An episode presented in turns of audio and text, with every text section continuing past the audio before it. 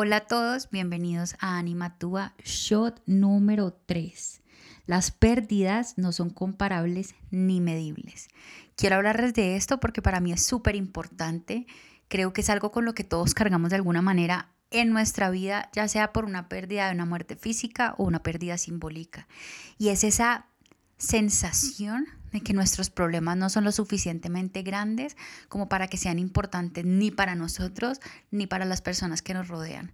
Esa sensación de que hay tantos problemas en el mundo, que es cierto, que no tenemos el derecho a hacer nuestros procesos, a sentirnos de cierta manera o actuar de cierta manera frente a algo que representa eh, una pérdida importante en nuestra vida o una situación importante en nuestra vida. Y para eso lo más importante y lo que más quiero que escuchen es que cada uno de nosotros, si bien estamos conectados los unos con los otros, somos un universo. Estamos en un mundo, sí, pero también nuestro interior es un propio mundo. Y por ende, lo que nosotros vivimos por dentro, nuestras luchas, nuestros éxitos, nuestros procesos, no pueden ser comparables con los de los demás porque nadie está viviendo y sintiendo las cosas de la misma manera y no todos estamos en el mismo lugar de, la vida como para entrar en esa comparación. ¿Por qué me parece importante hablarles de esto? Porque siento que empezamos a caer en, esa, en ese tema de ser tan duros con nosotros mismos que entonces terminamos castigándonos porque algo nos cuesta, porque algo nos duele, porque algo nos da rabia, en vez de ir a fondo y poder abarcar la situación para sanarla independientemente de lo que sea. Entonces, claro, cuando estamos en duelo, nos podemos encontrar con dos situaciones.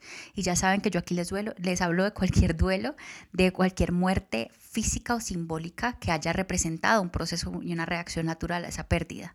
Entonces nos enfrentamos a dos caminos. A veces cuando estamos en un proceso tan difícil, cuando perdimos a alguien tan importante o estamos pasando por algo muy doloroso, creemos que nadie más tiene el derecho a sentirse mal, creemos que nadie más puede entender lo que estamos sintiendo y lo cual es cierto, pero de alguna manera nos ponemos en una situación, en una montañita o en un nivel inalcanzable en donde entonces nadie más tiene derecho y eso no está bien porque no sabemos cómo funciona ese universo interior del otro.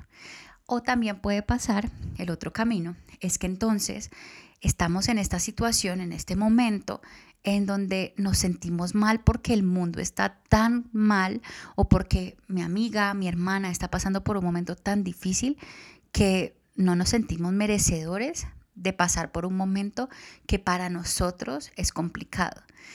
Creo que ambos extremos, y como siempre lo diré, todo en extremos es malo. ¿Por qué?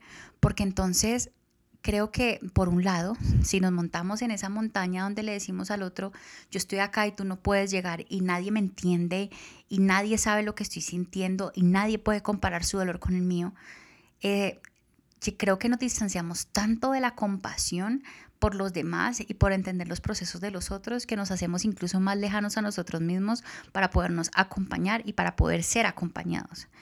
Y por otra parte, cuando nos ponemos en esa, no en esa montañita, sino en ese huequito, en ese agujero, en donde no somos merecedores de tener compañía, apoyo, ni siquiera de nosotros mismos, también nos estamos alejando muchísimo de esa posibilidad de, de compasión. Entonces, mi mensaje principal hoy es que nos permitamos entender que lo que sentimos es válido, que somos merecedores de ser ayudados, de ayudarnos a nosotros mismos, de ser escuchados, de pedir ser escuchados y de abrazar nuestros procesos, nuestras luchas como si fueran únicas porque lo son. Aquí no se trata de qué perdí yo y qué perdiste tú para ver a cuál le damos relevancia. No, todas las pérdidas son igual de importantes. No podemos compararlas, no podemos medirlas, no podemos ponerlas en una escala para entender qué es más importante para los demás o para mí. Entonces quiero que hoy sea ese momento en que nos damos la oportunidad de hacerlo y de vivirlo y de afrontarlo de una manera diferente, de entender que nuestro universo se encuentra con el universo de los demás en un, en un terreno neutro, donde todos tenemos derecho a sentir, donde todos tenemos derecho a procesar y a sanar sobre todo, y donde mi duelo no, me da permiso a mí para no sentir compasión y empatía por los demás, y donde mi duelo, por pequeño que sea, me está representando unas emociones que tienen derecho hablar y ser escuchadas. Quiero que paremos esas comparaciones, quiero que intentemos no juzgar tampoco los procesos de los demás y que nos permitamos entonces vivir dentro de ese universo y entender que cuando algo es difícil para nosotros, por algo es y tiene todo el valor del mundo. Y cuando logramos superar uno de esos momentos difíciles de nuestra vida, estamos teniendo un éxito grandísimo y vale la pena también celebrarlo. Entonces mi invitación es a eso, es a que también aprendamos a acompañar al otro independientemente y que entendamos entonces que empatía y compasión son dos cosas diferentes y que aunque la empatía nos pide que nos pongamos en los zapatos del otro para entenderlo, seguramente, sobre todo en estos temas de duelo, nunca lo vamos a poder hacer. Nunca vamos a estar realmente en los zapatos del otro porque no vivimos en su universo.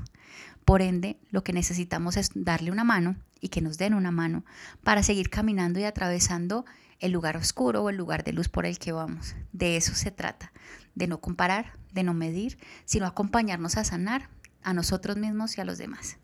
Espero que les haya gustado mucho este espacio, este shot y nos vemos en un próximo shot esta semana.